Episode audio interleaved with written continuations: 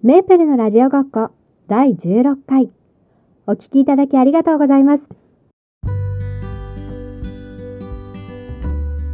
この番組ではアメリカ南部の田舎に暮らす駐在妻が英語学習や育児を中心に日々の暮らしの中での気づきやぼやきなどラジオ風におしゃべりしています。Hi everyone! メープルです。私は2019年の4月にアメリカに来たんですが、まあ、もうすぐで2年になりますかね。うん、それでやっぱり日本のものが恋しくなるんですけれども一番最初に恋しくなったものが食べ物でした。であとはですね私お寺とか神社とか行くのが好きであとお城も好きなんですね。あの100名城スタンプっていうのがあるんですけどそれを集めたりしていたので何ですかねこのいわゆる日本みたいな空気が感じられる場所に行けないのがちょっとああみたいな寂しいなみたいな気持ちもするんですけどまあね今こういうコロナ禍なので、まあ、日本にいたとしても行けなかったのかなと思って自分を納得させてます、うん、でも行きたいななんて思うことがよくあります。あと一つですね 恋しいものがありましてそれがカラオケです。あのまだコロナになる前だったんですけどすごいカラオケに行きたくなっちゃって。で探したんですね。でも私の家から行ける範囲にあるカラオケっていうのはスナックスタイルっていうんですかね。あのみんなの前で歌うみたいな感じのカラオケしかなくてで私が行きたいカラオケはそれじゃないなということでですねあのね日本でも人前で歌ったことないのにアメリカで人前で歌う勇気はさすがにないなということでですねまあ諦めました。でまたしばらくしてというかですね最近ですね最近たまたまノートでカラオケのこと書いてらっしゃる方がいてそしたらまたすごいカラオケに行きたくなってしまってでなんか家であカラオケ行きたいなーなんてぼやいていたんですね。そしたら夫が YouTube にあるんじゃないって言ったのでちょっと探してみたら 本当にありました。しかもちゃんと多分公式のものでジョイサウンドの公式のものがあって本当にあのカラオケで歌う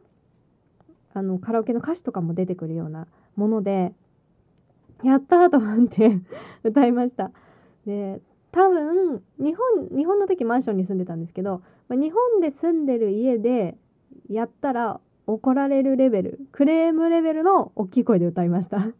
で今は田舎に住んでるのでそんなにこう周りの家のことを気にしなくても大丈夫な環境なので もうそれをいいことにかなり本気で歌いました。なのですごく楽しかったです。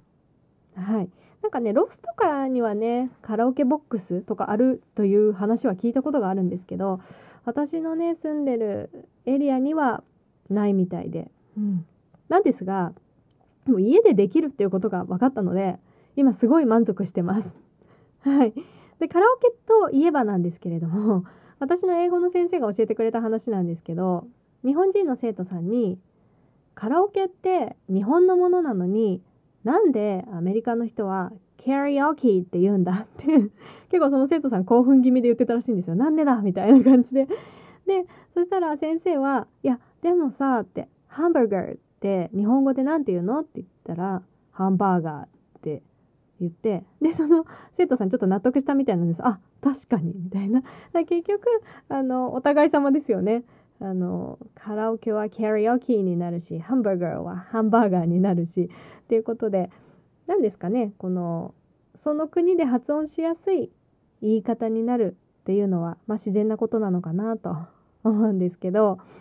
あのハンバーガーの話ハンバーガーとかカラオケかの話で言うと私オーストラリアにいた時に「テパニャキテパニャキ」って言われて何のこと言ってんだろうと思ってたら 鉄板焼きのことだったんですよね。でいやまさか鉄板焼きがそのまま英語にとして使われてるって思ってなかったのとやっぱちょっと鉄板焼きとは言ってるわけじゃないから全然最初わからなくってあでも鉄板焼きは鉄板焼きって言うんだなっていうのはもう覚えてはいたんですけど今度アメリカに来たら鉄板焼きって言わないんですよねあのヒバチグレルって言うんですよ。で、えー、と思って。火鉢ってわかんない皆さんがどうかわかんないんですけど私の火鉢のイメージってどっちかっていうとこう七輪みたいなあの何て言うんですかね炭とかああいう灰が入っててみたいなあれが火鉢なんですよ私の中では。だからなんでそれをそれ火鉢クレアが鉄板焼きを意味するのかがよくわかんなくってええー、と思って最初は全く意味が分かんなかったんですけど、まあ、もう今は意味が分かるようになったんですけどねなんかそんなこともあってちょっと面白いなっていうこういろいろねあちなみになんか火鉢グリルって呼ばれる理由はねなんか調べたんですけど忘れちゃったな。なんか諸説あるそうです。はい。すいません。ちゃんと調べてなくて、うん、でもまあ何て言うんですかね。そのその国でこう言いやすい言葉になったり表現になったり発音になったりっていうのは、まあ、自然なことなのかなと。いうことで、まあ、どっちもどっちと言いますか。お互い様っていうことで。はい、まあ、今日はそれだけの話なんですけど はいということで今日は以上ですお付き合いいただきありがとうございました次回もぜひよろしくお願いします Have a good one! 番組への質問リクエストは Twitter ノート、リクエストフォームより受け付けております。番組、もしくはエピソードの詳細欄をご覧ください。お聴きいただきありがとうございました。Until next time, bye bye!